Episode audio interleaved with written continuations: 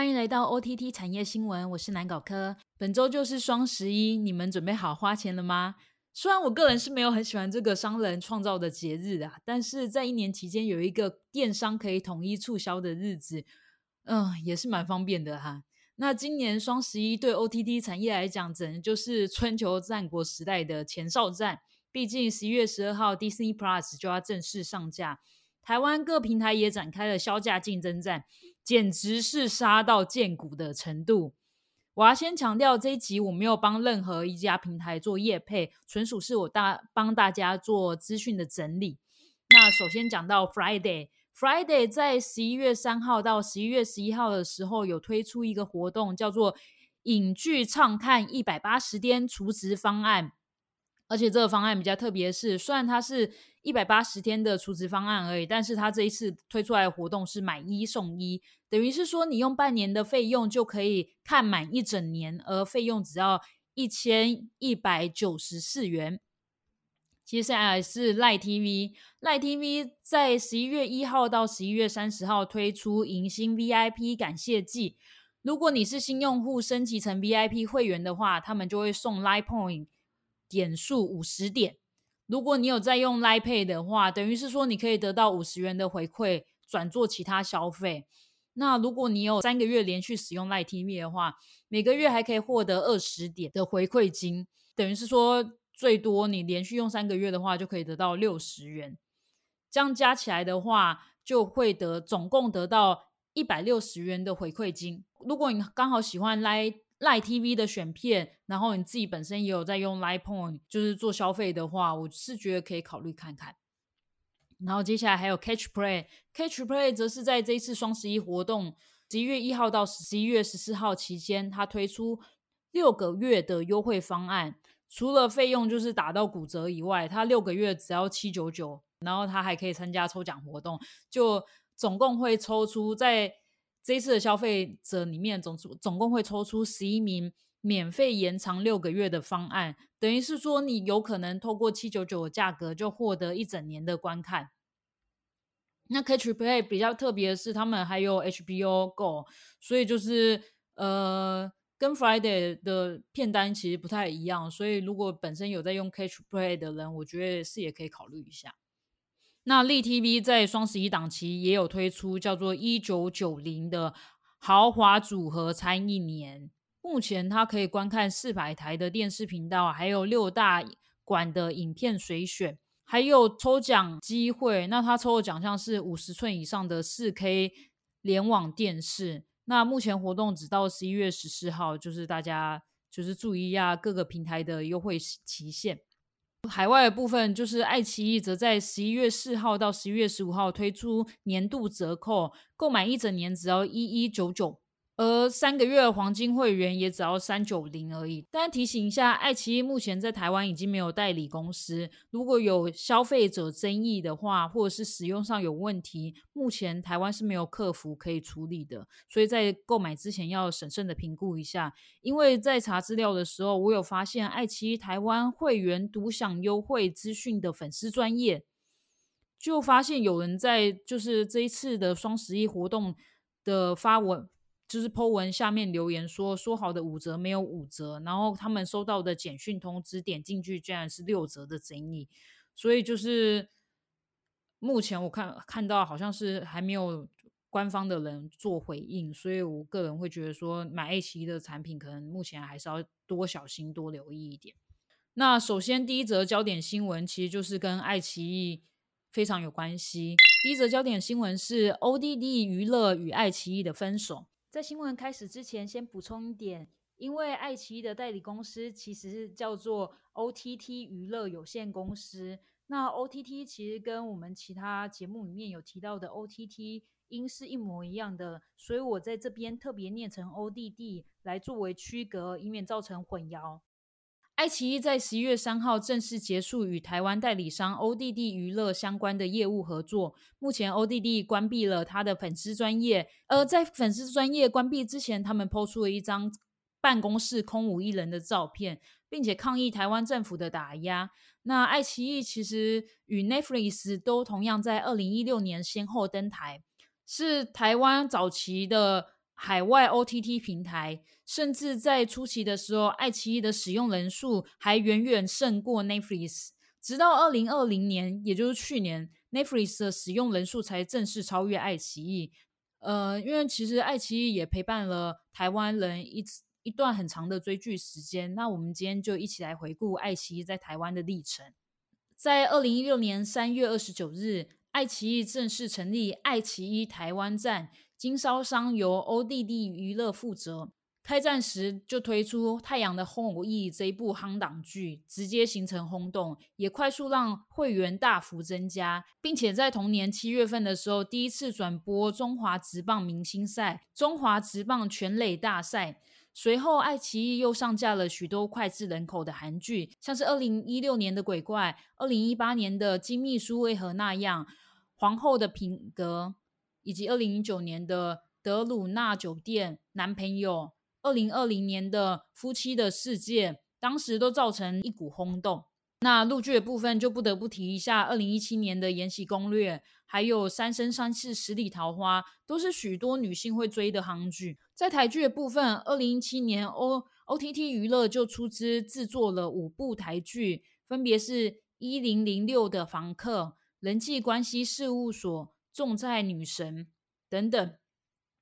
对当时整个影视产业带来一股新的动能。当时我也曾经跟熟识的导演一起到爱奇艺提案，虽然最后没有开发完成，但是的确让影视台湾的影视产业觉得好像有更多的机会，也稍稍摆脱掉过往只能有少部分把持影视产业资源的现状。毕竟台湾影视产业还是多靠政府补助居多。那哪些人会入选？有时候其实也很看就是评审的口味。这背后也牵扯到所谓的人脉关系啊，或者是我们讲的裙带关系。回到爱爱奇艺本身的问题，就毕竟爱奇艺还是一个中国的平台，而爱奇艺台湾站的伺服器也是架在中国，所以他们在上架内容的部分还是需要经过官方的审查。在二零一七年八月，爱奇艺上架了他们在毕业前一天爆炸二。其实那时候那一档剧才上架两集之后，随即就下架。当时爱奇艺的回应是要和其他平台保持差异，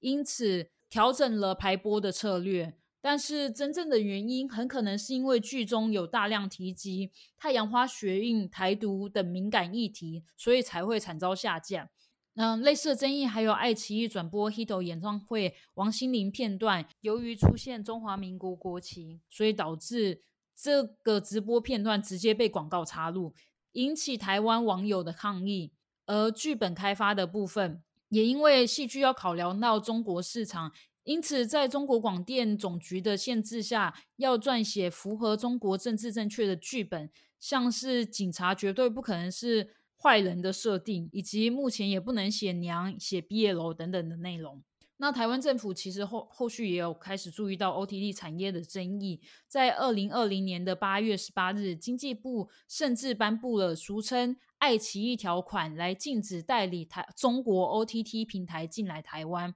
那条款的细节究竟是什么呢？经济部其实是根据《台湾地区与大陆地区人民关系条例》第三十五条第二项规定。在台湾地区从事商业行为禁止事项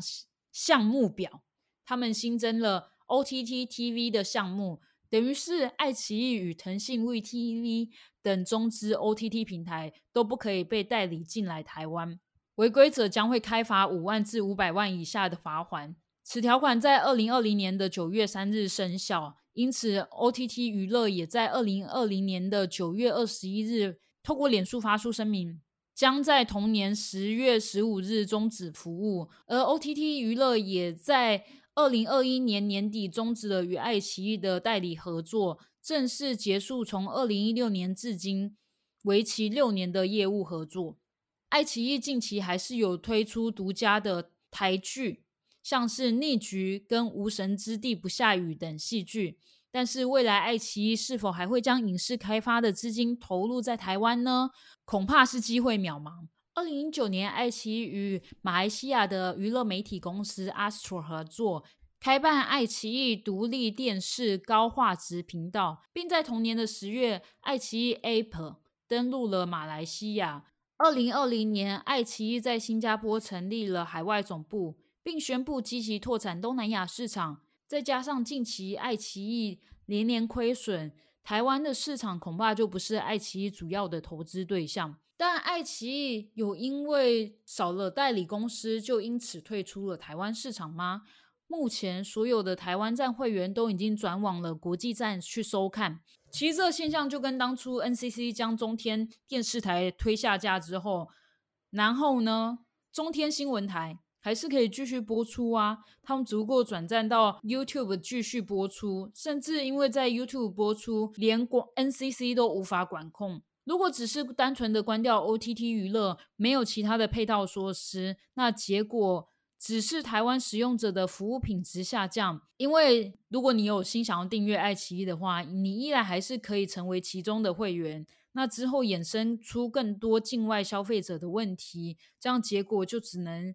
由消费者就是自求多福了。在这个专题的新闻的最后，我想问大家：你觉得爱奇艺条款是否真的能够围堵中国内容产业的倾销，还是设了这个条款之后只是伤害到消费者？而曾经是爱奇艺会员的你，是否还会坚持使用爱奇艺？请留言告诉我们，让我们一起来讨论。那第二则新闻则是跟台湾 OTT 协会有关。台湾 OTT 协会第二届里监事选举由立 TV 董事长。钱大卫连任理事，社团法人台湾线上影视产业协会（台湾又简称台湾 OTT 协会）在十一月一日选取第二届里监事，由立 TV 董事长钱大卫连任理事长。台湾 OTT 协会的成员都是台湾主要的串流平台，像是有 KKTV、Friday、MyVideo、Light Taiwan、Catch Play。巴哈姆特等十三个平台加入，而这个协会最早是由钱大卫跟 KKTV 执行副总监杨志光一起发起，最初是为了打击盗版猖獗的问题，因此号召台湾 OTT 平台业者共同筹组。那钱大卫究竟是谁呢？为什么他有这么大的号召力？讲一下钱大卫他个人的背景。钱大卫他毕业于加州大学洛杉矶分校电机工程硕士。过去曾经在美国 TiVo 担任资深副总裁兼集团总经理。TiVo 是美国数位录影电视的老品牌公司，本身也是机上盒的先驱。它旗下商品 TiVo Stream 4K 最近期可说是卖的下下叫，听说它的销量还超过小米电视棒。总之呢，钱大卫在美国的时候就是这样，在这样子的公司任职，甚至早在二零零一年的时候，他其实就看到 OTT 平台未来的商业潜力，因此他在二零零七年回到台湾，创立了立世科技股份有限公司。相较于 Netflix 跟腾讯、爱奇艺，都是以开发独家戏剧。抢购独家播出剧，主打内容为上的经营策略。立 TV 则是反其道而行。他之前接受《镜周刊》的专访时就表示，他不主张由 OTT 平台自制节目，因为相对的 OTT 平台，他必须要培育专门的团队，结果可能会事半功倍。也会与内容商形成竞争的关系。他的经营理念是与内容商维持合作关系，打开硬体、内容、网络，形成宏大的生态圈。但回到我个人的立场，我其实还是相信 OTT 平台的成功取决于在内容。虽然立 TV 目前的经营策略是同时以广告观看来换取免费的内容，跟付费订阅的两种经营方式策略为主。再加上他们同时可以串接到所有的传统电视，在这一波疫情的影响之下，它吸引到非常大量的观众还有使用者，特别是打入中高年龄层的市场。但是长远来看，立 TV 的经营策略，它其实只能吃到台湾的市场，它并没有办法拓展到海外，进一步把台湾的软好的软实力内容推向国外去。那如今 Disney Plus 十一月十二号就要进来台湾了。台湾 OTT 业者像我们前面讲到的，多以低价策略来赢在国际两大 OTT 平台瓜分台湾市场的局限。那是否真的能够杀出一条血路呢？我个人是期待台湾 OTT 业者能与国际平台业者合作，将内容产业做起来。其实就看接下来半年的发展。下一则新闻聚焦在腾讯入主日本角川，积极布局海外内容投资。上周十一月一号，腾讯香港子公司 Seas Joy 斥资三百亿日元，相当于台币七点六亿元左右的资金，投入股日本角川，成为日本角川第三大股东。虽然说是第三大股东啊，这个标题真的是下的非常的惊悚。但实际上，它的占比只有百分之六点八六 percent 的股权，因此在决策上目前似乎起不了什么样的作用。那日本角川社的社长夏野就表示，腾讯把动漫作品转作为游戏非常感兴趣，并且也想加入动漫制作委员会。他认为腾讯的加入是有助于角川旗下的内容打入中国市场，其中包含了小说。真人电影、动漫、游戏等等的内容，希望借此强化内容投资全球化的布局。腾讯这几年其实非常积极投资在海外的游戏市场，在日本，他就收购了游戏公司 Marvelous，也认购了挪威游戏开发商 Funcom，成为最大的股东，甚至开发英雄联盟的游戏公司 Riot Games 都是腾讯旗下的全资子公司。当然，其他芬兰啊之类的游戏公司就太多了，就我这里就不不一一提起。但是最近腾讯就推出了《英雄联盟：奥数》这一部动画影集，同步上架到 Netflix，还有中国腾讯视频 VTV。目前在网络上其实是获得一片的好评，甚至在 IMDB 上面获得九点四的高分。其实今年七月，Riot Games 就宣布将在上海设立新工作室，并开发新游戏。外媒就认为，由于目前腾讯拥有百分之百的 Riot Games 的股权，所以游戏开发将会受到腾讯非常大的影响。但是 Riot Games 则回应，旗下的游戏将会继续保持独立营运，不会受到腾讯的影响。那回到这次角川被认购股权的部分，虽然目前尚未知道腾讯的加入是否会让有些在中国无法落地的小说、漫画、影剧等等的内容，比方说我们说 BL 或者是穿越之类的内容受到影响，或是进一步受到资源的排挤，比方说他们可能就不特别行销某一类的作品，把资源投入在可以在中国比较好发展的作品上面。这都是有可能的，但是我还是期待，就是双边内容产业可以正向合作，然后期待看到更多的好作品。下一则新闻，DC Plus 将在十一月十二日举办梦想之夜音乐盛典。十一月十二日，DC Plus 就要登台了。为了让台湾观众留下印象的深刻，十一月十二日晚上八点，他们将会要举办。A Night of Disney Plus 梦想之夜的音乐盛典，演出者有张惠妹受此领衔主演。到时候可以在 Disney Plus 国家地理频道、卫视中文台、卫视电影台、Fox Fox Movie 进行观赏。最后一则新闻则讲到 Netflix，Netflix 上周在 Google Play 上架了他们 Netflix 的原创 IP 游戏。等于是说，他们串接 IP 宇宙的第一步，他们分别是《怪奇物语：一九八四》、《怪奇物语三》游戏，还有《神社进来》、《卡牌大爆发》和《扶摇直上》这五款游戏。